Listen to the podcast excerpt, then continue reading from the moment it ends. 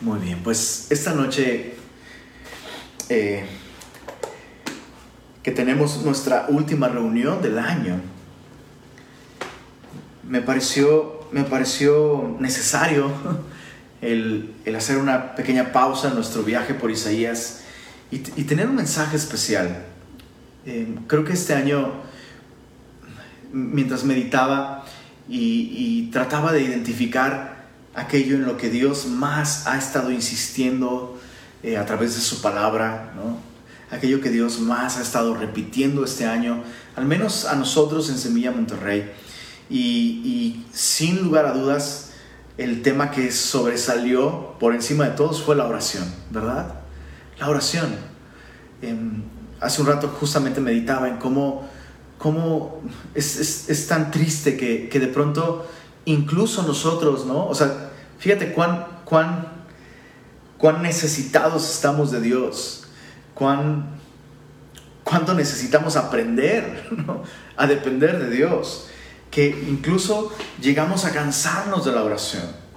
Y, y meditaba en cómo Dios no se cansa de invitarnos, de buscarnos, de llamarnos, ¿no? Constantemente en su palabra vemos estas invitaciones a venir y depender de Él, ¿no? a buscarle en oración, a echar todas nuestras ansiedades sobre Él, porque Él tiene cuidado de nosotros.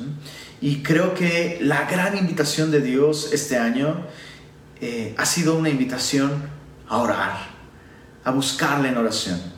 Y, con eso en mente, eh, llegué al Salmo 90, que registra para nosotros una oración muy especial de un hombre muy especial, Moisés.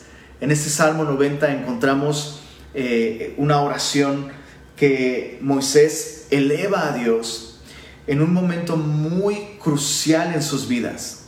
El pueblo de Israel ha vagado por el desierto por 40 años, hablando de cuarentenas, Israel 40 años en el desierto y finalmente se encuentran en Cades Barnea, a la puerta de la tierra prometida. Están a punto de entrar a la tierra que, Dios prometió a, a sus padres. Y Moisés eleva esta oración, recordando esos 40 años en el desierto. Moisés eleva esta oración. Eh, recuerda que Moisés no entró a la tierra prometida, Así que esta oración está cargada de significado, de experiencia y eh, vamos a estudiar el Salmo 90 esta noche con esta perspectiva. Y, quisiera invitarte a que hagamos de esta oración del Salmo 90 nuestra oración para el 2021. Creo que es una buena manera de estar enfocados eh, eh, en el Señor este año. Salmo 90 dice así, oración de Moisés varón de Dios, Señor, tú nos has sido refugio de generación en generación. Antes que naciesen los montes y formases la tierra y el mundo, desde el siglo y hasta el siglo, tú eres Dios. Moisés comienza su oración con alabanza, reconociendo quién es Dios y lo que Dios ha hecho por su pueblo, por Israel. Y me encanta cómo eh, Moisés reconoce, después de esos 40 años vagando en el desierto, Moisés reconoce, hey, nuestro refugio has sido tú, Señor. En esos 40 años tú has sido suficiente. Nos has suplido, nos has provisto, nos has guardado, nos has guiado. Sí, estamos en el desierto, pero no estamos solos. Sí, estamos en el desierto, pero no estamos desamparados. Tú has sido nuestro refugio. La palabra que Moisés ocupa para refugio es una palabra que se puede traducir como hogar, como casa. Y me encanta, me encanta esta idea, que mientras Moisés eh, probablemente alza, alza, su vista y, ve todo, todo ese landscape, ¿no? todo ese escenario eh, en el que se encuentra, probablemente puede ver a lo lejos algunos de los montes en donde él ha tenido encuentros importantes con el Señor, pero también lugares desde donde se han peleado batallas, ¿no? Em, y los montes, por supuesto, son eh, una fortaleza, una defensa natural, ¿no? Eh, eh, en un lugar tan vulnerable como en el que ellos se encontraban viajando, los montes para ellos representaban estratégicamente seguridad, refugio. Y, al, ver todos esos montes, de pronto mm, puedo, imaginar a Moisés diciendo, mira, allí prevalecimos en la batalla contra tal pueblo. Y en este lado también Dios nos guardó. Y en este, oye, ¿sabes qué? No es el monte. No es este monte ni aquel monte. Nuestro refugio, nuestra defensa, nuestro hogar, nuestra seguridad es el Señor. Y el Señor ha sido este refugio de generación en generación. Y puedo ver a Moisés reconociendo que no solo Dios ha guardado a Israel en el desierto, Israel guardó, eh, Dios guardó a Israel en Egipto y antes de eso guardó a los patriarcas, guardó a Abraham, a Isaac, a Jacob y puedo ver a Moisés claramente reconociendo el cuidado de Dios no solo en su vida, sino generación tras generación. Y sabes, en momentos como estos, necesitamos tú y yo reconocer esto. Dios es nuestro refugio. Yo no sé cuáles sean los montes a los que tú corres para refugiarte, pero este año hemos descubierto que ninguno de esos montes realmente es seguro. Ninguno de esos montes dura de generación en generación. La salud no dura de generación en generación. Las finanzas no duran de generación en generación. Es más, Tú mismo, nosotros mismos no vamos a estar aquí de generación en generación. Y lo único constante, lo único verdaderamente permanente y eterno es el Señor. Así que qué bueno es tomar estos momentos para hacer un alto en nuestra vida, mirar hacia atrás y darnos cuenta de dónde ha venido realmente nuestra seguridad, nuestra provisión, todos estos años, no solo estos meses, sino todos estos años ha sido el Señor el que ha cuidado de nosotros. Él es nuestro refugio. Desde el siglo y hasta el siglo. Dice Moisés, antes que estos montes nacieran, antes de que hubiera vacunas, antes de COVID, antes de vacunas, antes de, antes de todo esto, el Señor ha cuidado de nosotros y el Señor seguirá haciéndolo. Verso 3, continúa Moisés, después de reconocer como Dios ha sido este refugio eterno. Ahora Moisés procede a hacer un, contraste al considerar la eternidad de Dios, al considerar cómo Dios es literalmente eterno. Eh, Moisés comienza a contrastar la condición del hombre tan frágil, tan efímera. Dice en el verso 3, vuelves al hombre hasta ser quebrantado y dices, convertíos hijos de los hombres, porque mil años delante de tus ojos son como el día de ayer que pasó, y como una de las vigilias de la noche. Los arrebatas como torrente de aguas, son como sueño, como la hierba que crece en la mañana. En la mañana florece y crece, a la tarde es cortada y se seca. Esta porción de este salmo, de esta oración, no solo es profundamente poética, eh, y hermosa, es también bastante sobria y cruda. Eh, Moisés al considerar cómo Dios es eterno, de pronto para Moisés se vuelve muy claro la transitoriedad del hombre. El hombre es tan efímero, es, es, tan, es tan breve su tiempo en este mundo, que al considerar la eternidad de Dios, eh, Moisés llega a esta conclusión somos como un sueño. Somos como un sueño. Y no sé si te ha pasado a ti, pero personas que han sido importantes en nuestra vida y que han partido ya probablemente incluso hace muchos años. Em, yo, yo a veces recuerdo con, con dificultad a mi abuela, que probablemente es la persona eh, una de las personas que más que más impactó mi vida. O sea, yo a, mi abuela yo le decía mamá, para que te des una idea de la, importancia de, mi abuela en mi vida, yo le decía mamá. Y, y, de pronto recuerdo a mi abuela, ¿no? Pero el recuerdo es tan distante, el recuerdo es tan lejano, que a veces me pregunto si no la soñé. A veces me pregunto si no fue un sueño, simplemente. Y claro que no fue un sueño, pero la vida del hombre es tan efímera que aún aquellas personas que son tan importantes en nuestra vida, con el paso de los años, de pronto, de pronto, son como un sueño para nosotros. ¿Por qué el hombre es tan efímero? ¿Por qué, ¿Por qué el hombre es tan frágil? Bueno, Moisés reconoce que es Dios el que ha determinado que esto sea así. Dice en el verso 3, vuelves al hombre hasta ser quebrantado y dices, convertíos hijos de los hombres.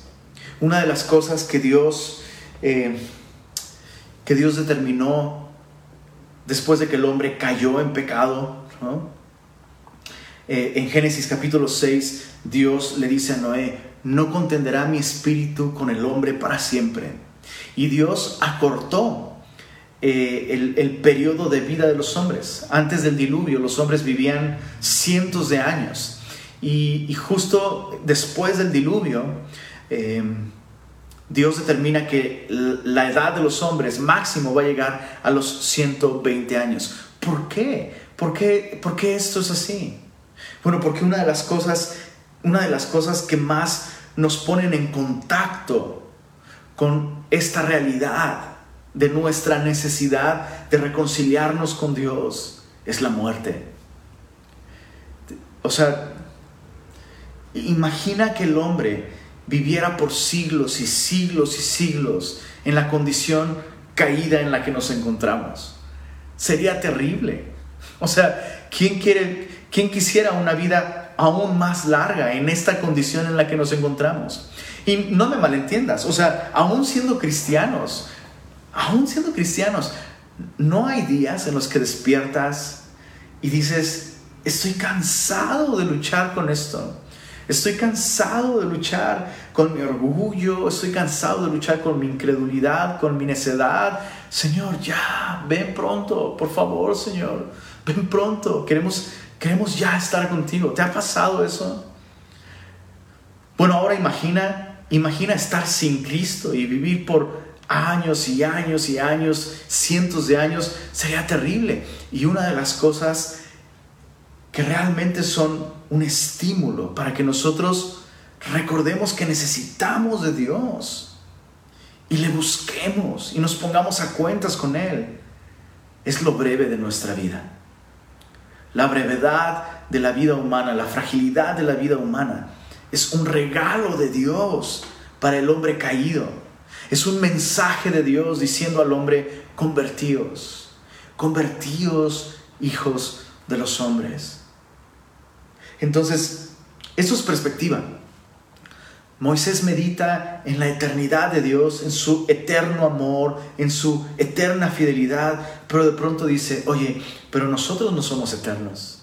Su gracia es eterna, su amor es eterno, su poder es eterno, su, su fidelidad es eterna, pero nosotros no somos eternos. El Señor vuelve a nosotros con cada amanecer. El Señor regresa una y otra vez, toca nuestra puerta y nos invita a volvernos a Él de todo nuestro corazón, a convertirnos a Él. Dice el verso 7, porque con tu furor somos consumidos y con tu ira somos turbados. Pusiste nuestras maldades delante de ti, nuestros hierros a la luz de tu rostro, porque todos nuestros días declinan a causa de tu ira. Acabamos nuestros años como un pensamiento. Los días de nuestra edad son 70 años, y si en los más robustos son 80 años. Con todo, su fortaleza es molestia y trabajo, porque pronto pasan y volamos. Después de alabar a Dios, después de confesar, hey, no solo somos eh, efímeros y frágiles, somos pecadores. Señor, tú has puesto nuestros hierros, nuestros pecados a la luz de tu rostro. Tú has sacado estas cosas a la luz para que podamos reconocer nuestra necesidad de ti. Y tenemos un tiempo limitado, dice, dice Moisés, los días de nuestra edad son 70 años y si en los más robustos son 80 años. Y yo creo que Moisés está, está pensando, sin duda, Moisés está pensando en todo lo que ha pasado en el desierto durante esos 40 años. Es muy interesante porque Moisés murió de 120 años. Entonces sus, sus primeros 40 años los pasó en el palacio, en Egipto, en el palacio de Faraón. Los siguientes 40 años los pasó en el desierto de Madián, pastoreando las ovejas de su suegro. Y los últimos 40 años de su vida los pasó en el desierto. Y mientras Moisés recuerda esos 40 años, que recordemos, esos 40 años en el desierto literalmente fueron una marcha, marcha funeraria de 40 años. O sea, fue una procesión funeraria de 40 años. Toda la generación de, de 20 años arriba que no confiaron en el Señor, que no creyeron en el Señor, que murmuraron, que se quejaron contra Dios, contra la tierra que Él había escogido. Todos ellos murieron en el desierto. Entonces, por 40 años, o sea, ¿te imaginas?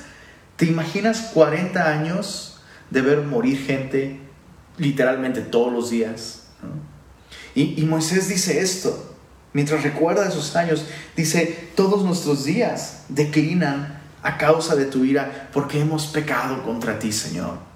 Nos hemos quejado, hemos dudado de ti, hemos Hemos sido tan ingratos contigo.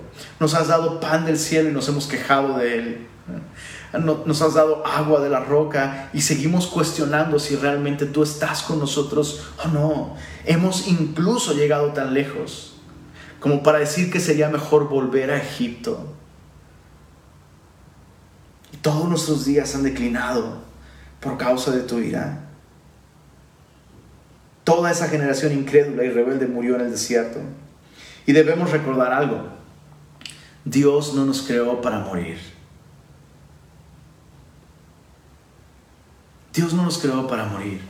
Y Dios nos sacó al pueblo de Israel para morir en el desierto. ¿Qué es lo que sucedió entonces? El pueblo de Israel hizo vana la gracia de Dios en sus vidas. Y ahí es donde está la petición que creo que tú y yo debemos aprender a hacer.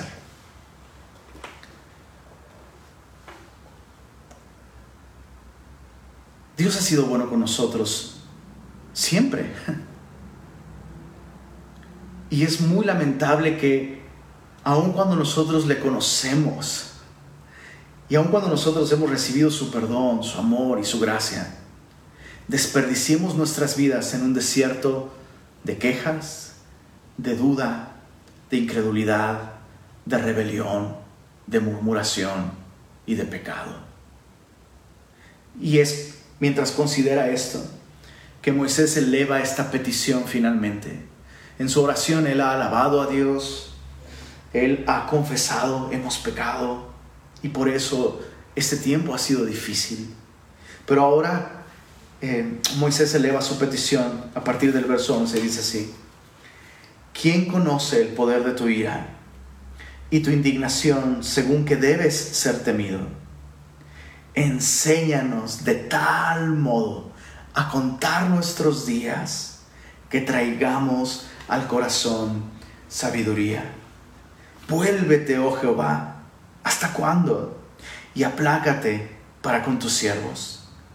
De mañana, sácianos de tu misericordia y cantaremos y nos alegraremos todos nuestros días. Alégranos conforme a los días que nos afligiste y los años en que vimos el mal.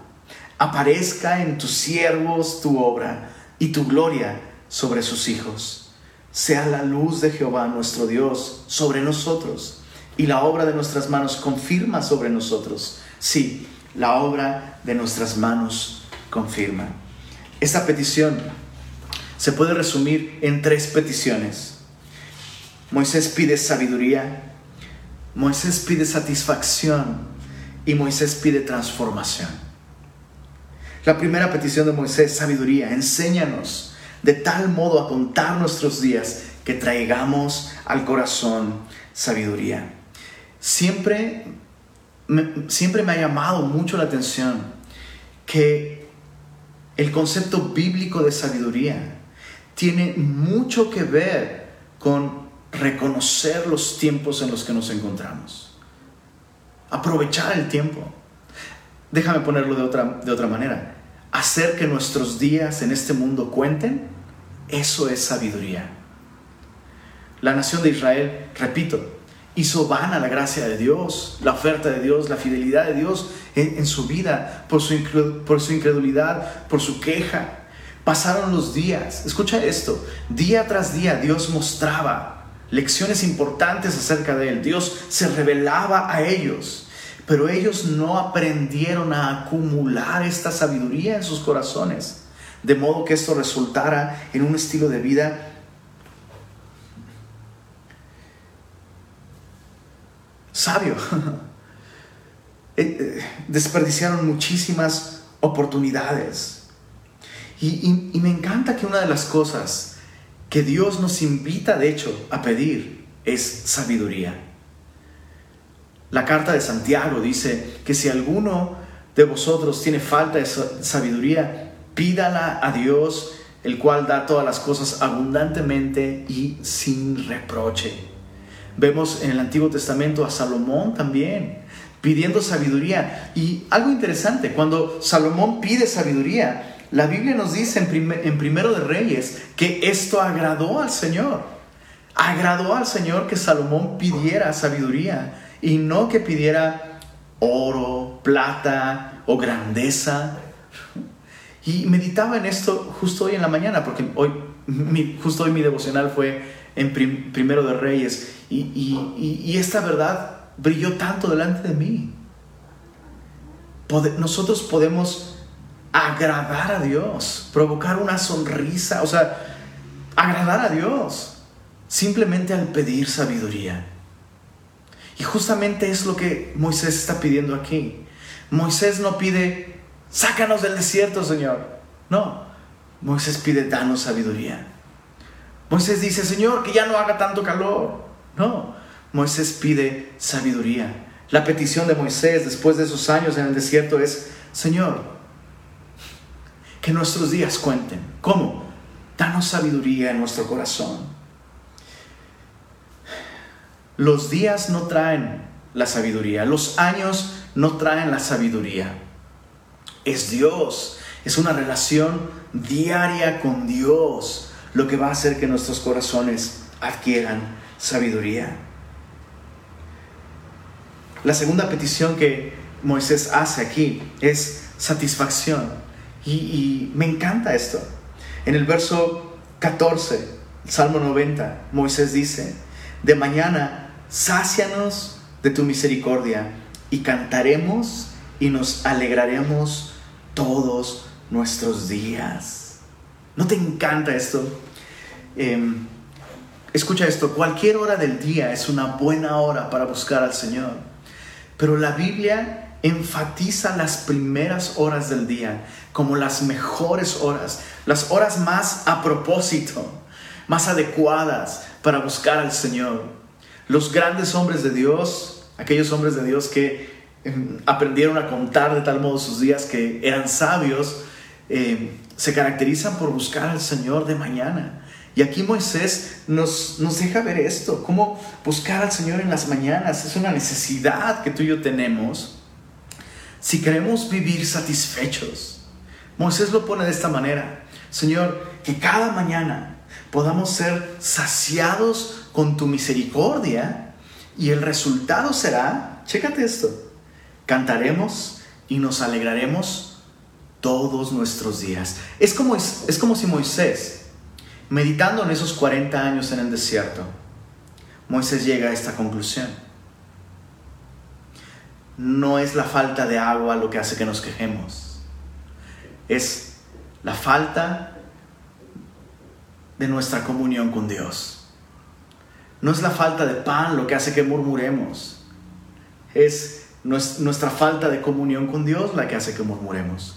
Cuando tú y yo buscamos al Señor y permitimos, escucha esto, permitimos que Él nos satisfaga, nos sacie con su amor, con su presencia, con su misericordia, dice Moisés, garantizado, garantizado. Si tú nos sacias de mañana con tu misericordia, cantaremos y nos alegraremos todos nuestros días. Los días en los que hace frío y los que hace calor. Los días en los que disfrutamos de cosas que nos gustan y los días en los que no. Los días de cuarentena y los días que no son de cuarentena. El secreto está en saciarnos de la misericordia de Dios todos nuestros días, cada mañana. Cuando recibes y disfrutas la misericordia de Dios, ya no hay días sin gozo. Puede haber días sin recursos, puede haber días sin amigos, pero si de mañana nos saciamos de su misericordia, no habrá días sin gozo.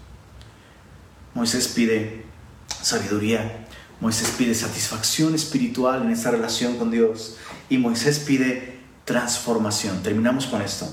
Verso 16. Lee conmigo. Dice, aparezca en tus siervos tu obra y tu gloria sobre sus hijos. Moisés entendiendo que la generación más grande no es la que va a entrar a la tierra prometida, sino la generación más joven. Dice, aparezca tu obra en tus siervos y tu gloria sobre sus hijos. Sea la luz de Jehová nuestro Dios sobre nosotros y la obra de nuestras manos confirma sobre nosotros. Sí, la obra de nuestras manos confirma. Es como si Moisés dijera, Señor, que toda la obra en la que yo he invertido mi vida para tu gloria no sea en vano. Señor, haz firme aquellas cosas que hicimos de tu mano y para tu gloria. En ese sentido es que Moisés está pidiendo transformación. Señor, que no hagamos más vana tu fidelidad y tu misericordia en nuestra vida. Señor, que aparezca en nosotros tu obra. Transfórmanos. Hemos sido rebeldes. Que esto ya no sea así más, Señor. Que tu obra aparezca en nosotros y que tu gloria se manifieste en nuestros hijos, en la siguiente generación. Aquellos que vienen viendo nuestro ejemplo, Señor, que cuando entren en la tierra prometida no sigan nuestro ejemplo de insatisfacción, de imprudencia, insensatez, que ellos aprendan a saciarse de tu misericordia, a buscar tu sabiduría, de modo que la obra de sus manos permanezca para tu gloria. Es como si Moisés dijera, Señor, transfórmame, aparezca en tus siervos tu obra y úsame la obra de nuestras manos, confirma. Señor, haz que nuestros días cuenten. Haz que nuestros días cuenten. Todo aquello que tú y yo hacemos sin darle gloria al Señor, sin depender de su misericordia, sin buscar su sabiduría. Todas esas cosas son completamente efímeras, no permanecerán.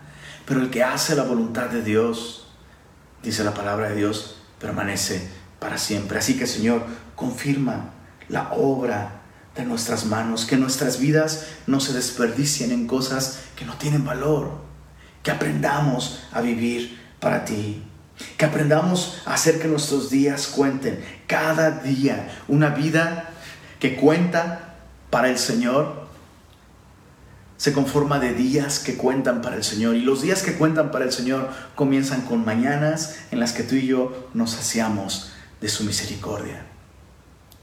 Hagamos esta nuestra oración para este 2021.